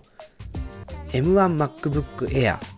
多分メモリ 8GB でもいいけどもしあのコストに余裕があるんだったら 16GB の 512GB ストレージこれとあのもう第8世代の iPad プラス Apple Pencil でもいいしできればあ iPad Air ですね。64GB の iPad Air ですね、えー、これをあの組み合わせてあの USB-C ケーブルでつないでそれで今まさにこの配信で使ってるうんふんですね。これを、えー、使うと板書ができる仕組みが出来上がるよというのを、えー、推奨セットとして、え、大学内で共有してます。で、何ができるかっていうことなんですけれども、あの、あ、ちょっと待ってね、iPad、まあ僕はよくノートあのなんだっけ、 Paper っていうアプリを板書用に使うんですけれども、えっ、ー、と、ちょっと今 iPad 起動しますね。で、えっ、ー、と、うんふんっていうアプリでは、こう画面共有ができるんですけどこれ接続している iPad の画面 iPhone の画面も共有できるんですよなので、えっと、これ今この右にある iPad の画面なんですけどここでこうやって板書すればあのこういう形で板書とこう何ていうんですかうんふんのアプリとプラス iPad ですね。iPad、まあ、Air でも Pro でも何でもいいんですけれども、こういう形にすると、あのこう普通にですね、板書しながら授業ができるんですよ。こうやって授業できちゃうよ。でこの方式にすると、例えばケーススタディの授業って実は板書もあの授業プラプラプランに非常に重要な要素になってるんですけれどもあのこれはですねサイドカーではなくてうんふんっていうアプリの画面共有機能で、えー、ケーブル接続をしている iPad を、えー、取り込んでいるという状況ですね。はい、なので、えーと、MacBook Air MacBook Air プラス iPad プラス、えっ、ー、と、うんふんのライセンスを買うと。よいしょ。で、これで、えっ、と、今みたいなこの映像、ホワイトボードプラスあの授業をしている人の顔っていう画面を作って、この映像を、え、ー、と、まあ、Zoom なり、Google Meet なりに送り出すというようなやり方で、えー、まあ、このホワイトボード付きの授業配信ができるんじゃないかなというふうに共有はしてます。なので、フルオンラインだったらフルオンラインでもう MacBook Air と M1 の MacBook Air ですね。M1 の方がいいですよ。M1 の MacBook Air と iPad で、えー、こういう授業スタイルできますよっていうのはもうすでに共有していて、その上で、えーと、もっとですね、ホワイトボードを使って教室に人が入ってる状態、プラスオンラインにも流すっていうようなハイブリッド授業をどうすればいいかっていうのが、今回の、えー、このセットということになります。なので、うんはこうやって用意してた写真素材とリアルタイムのこの iPad の映像っていうのをあの瞬時にこうやって切り替えることができるんですね。スライドだったり、さっきの CS のビデオだったりですね、えー、写真だったり、ライブの iPad だったりっていうのをこうやって切り替えながら授業していくことができるので、これは、あのまあ、あのこのうんうんのアプリを1枚かまして Zoom に映像を流し込むことによってこういったあインタラクティブな授業体験というのをオンラインに流すことができる。でもこれをあの実際のこの教室のこのデスクのところにもう1枚 iPad を置いてやっても教室の中の人ポッカーンですよね多分ね。もちろんあの内容はあのプロジェクターに全部映されると思うんですけれどもなんか自分たちに話されてる感じがしないんですよねこの状態でやってしまうとそこをどうやって改善するかっていうのはやっぱりあのまあもちろん喋るあの教員の技量もあるんですけれどもやっぱりちょっと仕組みを変えてちゃんと教室の中の人に講義をするっていうスタイルを維持した方がいいのかななんていうふうに思っています。まあ、ちょっとまだまだね、これ、あのー、課題は続いていきますし、来年の4月まで、えー、もう少し研究が続くのかなと思うんですけれども、もう少しですね、こうまとめて、えー、まあ、なんかいい提案にできたらいいなと思っておりますので、引き続きまたご紹介していきたいなと思います。はい。で、えっ、ー、と、サイドカーに戻ってですね、えー、ちょっとコメントも少しご紹介したいなと思いますけれども、フォーミュラさんはですね、えっ、ー、と、画質が悪いと臨場感も熱量も伝わらないからいいと思いますよっていう話ですね。あと、イッチーさん、長丁場ならパナソニックの GH シリーズですね。いうことですね。あと、ケンジさん、ペーパー私も使ってますということで、いいですよね。なんか個人的にはとっても好きな、あの、あんまり絵が上手じゃないので、ちょうどいいなと思って使ってるんですけれどもね、洋平さん、なるほど、うんで、そんなことができるんですね。そうなんですよ。だから結構これね、あの、教育利用は本当に、うん、は、あの、いいツールになるんじゃないかななんて思ってるんですけれどもね。はい。えー、西木アウトさん。ここまで綺麗に抜き出せるってすごいですね。あそうそうですね確かにうんふんでも結構グリーン抜くのが上手になってきてるのであのー、まあ、これはいいなということですねあとフォーミュラさん、えー、たまに PC 入力してもいいと思いますけどねということなんですけどそうするとあの多分送り出し用にもう1台 Zoom の送り出し用にもう1台 PC が必要かなと思うんですよね。で一応コンセプトは PC1 台持ち込んで授業ができるっていうことを前提にしたので、えーと、ATAM の映像は教室の中の映像をまとめるだけ。でそこから先は Zoom っていうようなあ仕組みにしたんですけど理想を言えばこの ATAM の下に M1 の Mac mini を置いてであのあのそうですね。で送り出しなんかはもう全部この ATAM と Mac mini だけで行う仕組みにしてしまった方がいいなと思っていてそれで、えーと、だとあの PC の入力あの PC でスライド用意してきたらそれも ATAM に入れてしまうとか、まあ、でこの ATAM mini Pro だと、えーピクチャーインピクチャーができるのでスライドを写しにして人の顔を、えー、左下に置くとかなんかそういう合成を ATAM 側でしてしまえば多分、まあ、Mac mini だってそんなことやっても負担にはならないと思うんですけれどもあの本当にですね軽く、えー、本当にこう型落ちの Mac mini でもいいぐらいの、えー、送り出しマシンにしてしまうってことはできるんですけどそうすると今度またあの複雑になるというか操作が大変になってしまうのでやっぱりそこはですね少し簡略化っていうことであの PC1 台のシステム構成を組んでみました。まあ本当にね、えー、西川さん確かにどんどんテレビ局設備が簡単に実現できつつある気がするって言ってますね。あのガジェタッチなんかはですね、ATAM から直接映像を送り出しているはずなので、まあ、そうするとやっぱめちゃめちゃ綺麗ですよね。えー、配信の映像がびっくりするぐらい綺麗になるので、これも一つ、あのー、今度やってみたいなと思うんですけれども、えっ、と、2263東進とかにノウハウありそう。そうなんですよね、えー、ずっと配信やってる塾とかはあこういうノウハウを持ってそうなんですけどそういうところはどうしてるのかなっていうのをあの聞いてみたいなと思います。でこれちょっと言葉のアイディアの一つのテーマにもなるんですけどハイブリッド授業って日本では一般的にはえっ、ー、とアーカイブで見られる現場で聞くっていうのがハイブリッド授業の一つの定義になってるんですね。その塾業界では。なので、あのー、でも一方で、あのー、今のこの方式で私が使ったハイブリッド授業っていうのはライブで教室内でもオンラインでも聞けますよっていうのをハイブリッド授業って定義しているので実はこれはあの実はあの、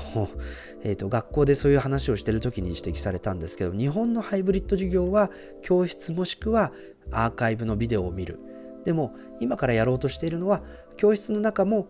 オンライン先もライブっていうですねライブがライブハイブリッドっていう言葉をつけないと日本だとスパッとあの意味が伝わらないらしいのでこれからはライブハイブリッドハイブリッドライブハイブリッドライブ授業かななんかちょっとそういう名称にして、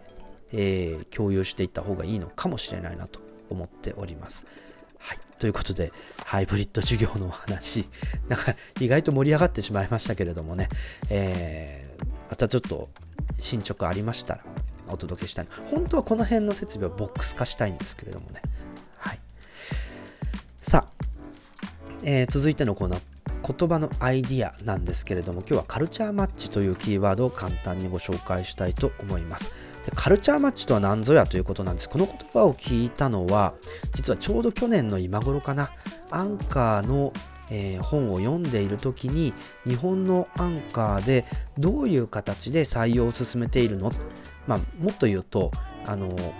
井戸さんが最初、えーと、事業を始められアンカージャパン始められてで、えーエンドさんを採用するときにどうしたかっていうので、えー、カルチャーマッチというキーワードが出てきました。で、この、え、カルチャーマッチっていうキーワードなんですけれども、やっぱりあの一緒にビジネスをやるときに、その思いが同じであるとか、自律的に考えて動けるとか、ま、そういったことって非常に重要ですよねと。何か指示しなきゃできない、あの思い通りに動いてくれない、あるいはいい結果を残してくれないみたいな人を取ってしまうと、その人の管理コストっていうところに少ないリソースを割かなきゃいけないと。だから価値観であるとか能力であるとかっていうところもひっくるめてでも一番重要なのってやっぱりあの会社の状況であったりとかに合わせて成長できるようなカルチャーを持ち合わせているかどうかということなので、えー、これがですねあの非常に重要だと採用の時に重要だという話を、えー、ちょうど去年の今頃聞いていてなるほどなと思っていたところです。でよくですねあの就職活動なんかもいろいろあると思うんですけれどもミスマッチっていうことが非常にたくさんあの生まれていると思います。もちろん大企業の採用ってすごくあのたくさん何万枚っていうエントリーシートが来てその中から実際に面接したい人を絞って絞ってっていくんでなかなかそのカルチャーの部分見られないあるいはあこうなんだろうそのどうしてもですね大学名とか資格であるとか、まあ、そういったところで、えー、人をせんあの選んでいくしかなくなってしまう、まあ、そういう取り方があったんですけど多分スタートアップでそれをやってしまうとあの一生懸命時間をかけて採用した人がカルチャー的に合わなかったなんてことになってしまうとやっぱりあの大損失になってしまうんですよね。なので、えー、このカルチャーマッチっていう部分っていうのは非常にやっぱりあのスタートアップであればあるほどこう思いを同じくしてくれる人、えー、が重要だという話ですね。でもこれって実はあの古典的なそのビジョナリーカンパニーっていう、えー、まあ、経営の一つのまあ、金字塔みたいな本ビジネス書があるんですけれどもここでもですねやっぱりあの誰を同じバスに乗せるのかあるいはバスに乗せてはいけない人をきちんと乗せないようにするっていうことが重要という話が出てきます。なので、ま、これを言葉を変えるとカルチャーマッチっていう話になると思うんですけれどもなかなかですねこの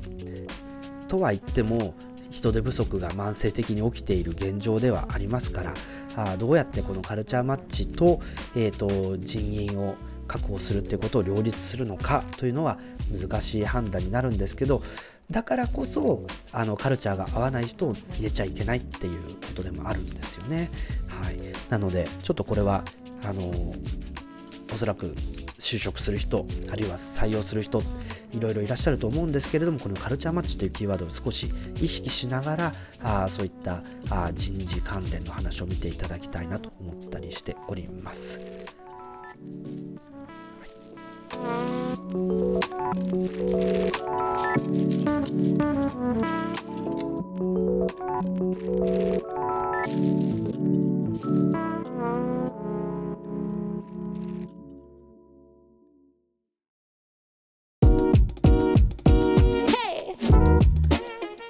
はい、ということで、えー、お届けしております youtube.com スラッシュタロサイトライブレコーディング、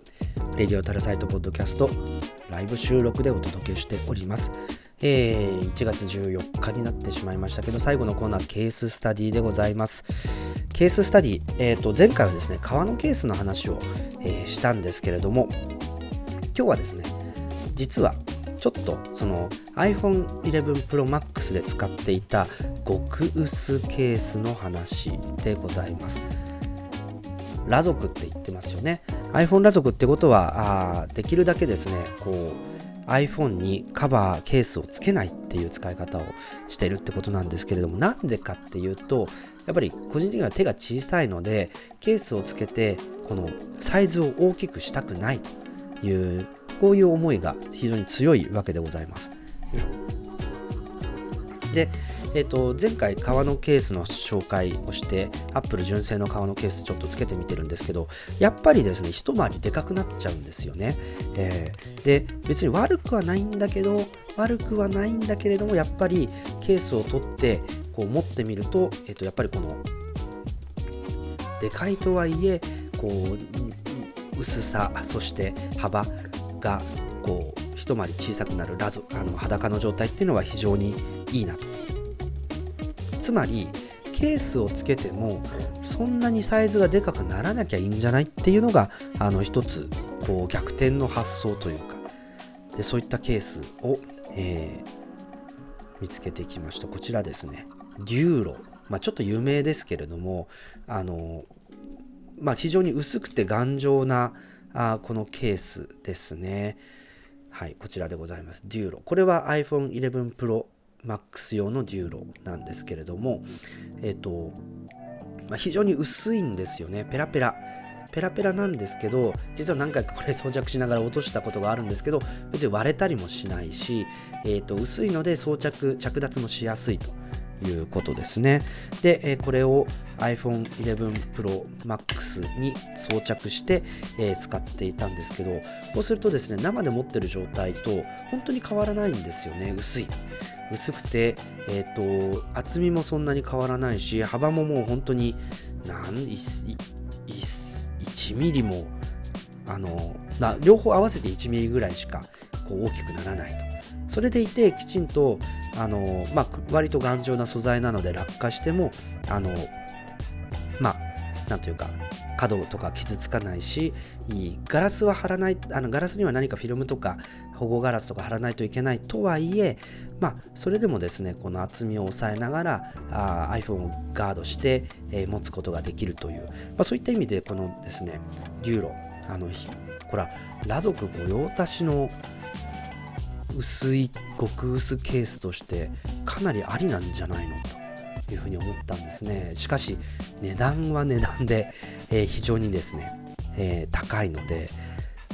まあ、この薄さっていう価値にどれだけお金を払うかっていうそういう問題だと思います。ちなみにこの11 Pro の時はその薄さと絶対ケースをつけなきゃっていう思いからあ払いましたけれども、えっと、12の時はどうしようかなっていうふうにちょっと悩んでます。やっぱりなんか丸いと丸いものが四角くなったじゃないですかデザインが。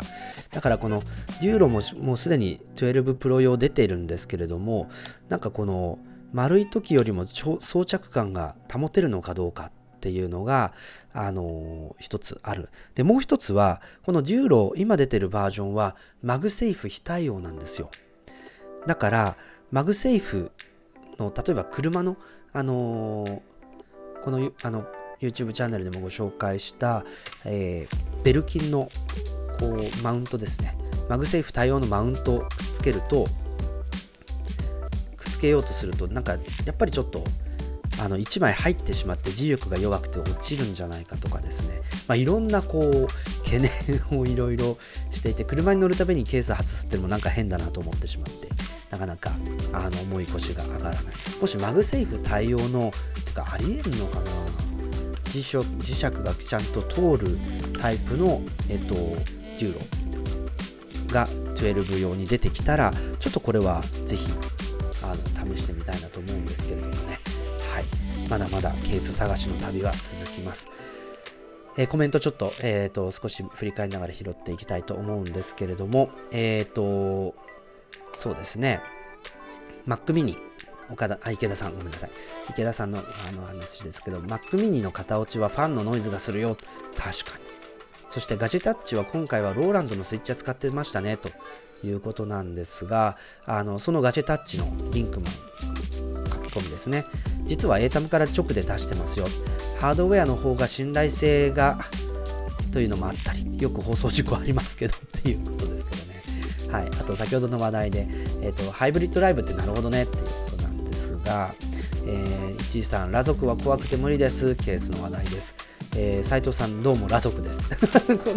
やっぱり裸族いますよね。えー、なんかやっぱりだからケースって、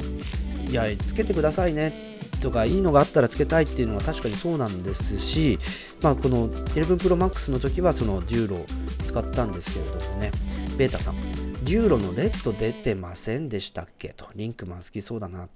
えー、あと、リンクマンさんからガジェタッチで緊急事態宣言明けたらケース語る会やりましょう。やりたいですね、ケース。ハリネズミさん。えー、手が荒れ気味で裸で使うと手が滑って落としてしまいそうです。なので手帳タイプ愛用です。あまあそういうあと冬冷たいっていうのも前回言いましたよね。めっちゃ冷えてて大丈夫かこれみたいな。はい、えー、2263えー、傷には強そうだけど衝撃は大丈夫なのかな？確かに。衝撃はもう iPhone の強度に頼るしかないですね。確かにそれははい今日は Amazon で見ました。ということでした。えっ、ー、とガジェタッチ、えー、リンクマンですね。ベータ君今めっちゃ欲しいのは流路のレッドです。えー、ベータさん、やはり会話が進んでおります。トシさん、えー、うんふんを Zoom の画面の共有で使うとき、普通にうんふんを選択するよりも、第2のカメラコンテンツで画面共有した方が文字の解像度が良いと感じるのですがあ太郎さんもそういう風に使ってますか？という質問なんですけどいや僕は直接うんから Zoom に出していますね。だから解像度なんかね板書するとあの先ほどみたいなこのえっ、ー、とあ今ちょっと共有解けちゃったか。あの板書するとあのそんなに細かい文字が書けないのでなんかその解像度の問題っていうのを実は感じたことがなかったんですけれども意外とそうですね。あのー、ちょっと今はだいぶ改善されてるんですけどあの、人自体が直接映像をその配信、まあ、YouTube ライブだったり、Zoom に送り出す時に、ちょっと途中で落ちちゃうみたいな現象があって、それでちょっと怖くて、えっと、今の YouTube ライブ自体も実はえっと、うんふんから OBS に流して、OBS から、えっと、YouTube のライブストリームに流すという方法をとっているんですけれども、ちょっとそういうあの安定性の問題、あとはちょっと画質の検証、あの画質が直出しだと良くないっていう感じはしなかったんですけど、そのあたりの検証っていうのも必要そうですよね。はい。えベータさん、えー、薄いケースだと、構造とか好きですけどね、ということなんですが、えー、斉藤さん、そのケースマグアウトなんですよね。と マグセーフじゃなくてマグアウトってことね。はい。ケンジさん、デューロは6.1インチモデルっ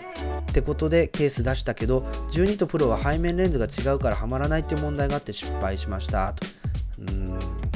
なかなか今回ね、そのレンズの配置の問題っていうのが出てきてしまっていて、ちょっといくつかのケースはなかなかあの発売作り直しみたいなことが起きてしまったりしてたみたいですけれどもね。はい。えー、2263、MAX の赤残り9点ですよ。あとは、あこれはレイザーかなレイザーのケース気に入ってますよというのありがとうございます。ちょっと調べてみたいと思います。そしてベータさん、えーと、自分も基本は裸族なんですけど、気分や行く場所によってケースつけたりもしますよ。そうですね。普段はつけててあの気分によって外すっていうパターンの方もいらっしゃるかもしれないですけどね。あと斉藤さんケース皆さんケースのあの話するのに色の話しますよねと。裸族ですけどそんなに気にしないんですよねと。いうことで。ちょっとこのケースの議論はやっぱり盛り上がりそうなんでぜひガジェタッチいいでケースを語る会やりたいなということですね。はいありがとうございました。ということでですね、えー、今週も、えー、YouTube ライブをお届けしてまいりましたけど、いかがでしたでしょうか？たくさんのコメントありがとうございます。ちょっと今日は、その、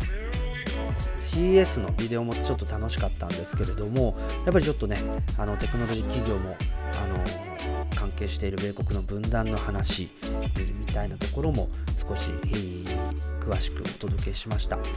あのまあ、なかなかね、こういう話題をこうあの扱うことも難しかったりするんですけれども、まあ、だからといって目を背けるっていうことにもあのわけにもいかないと思いますので、えー、またあ積極的に扱っていきたいし経過も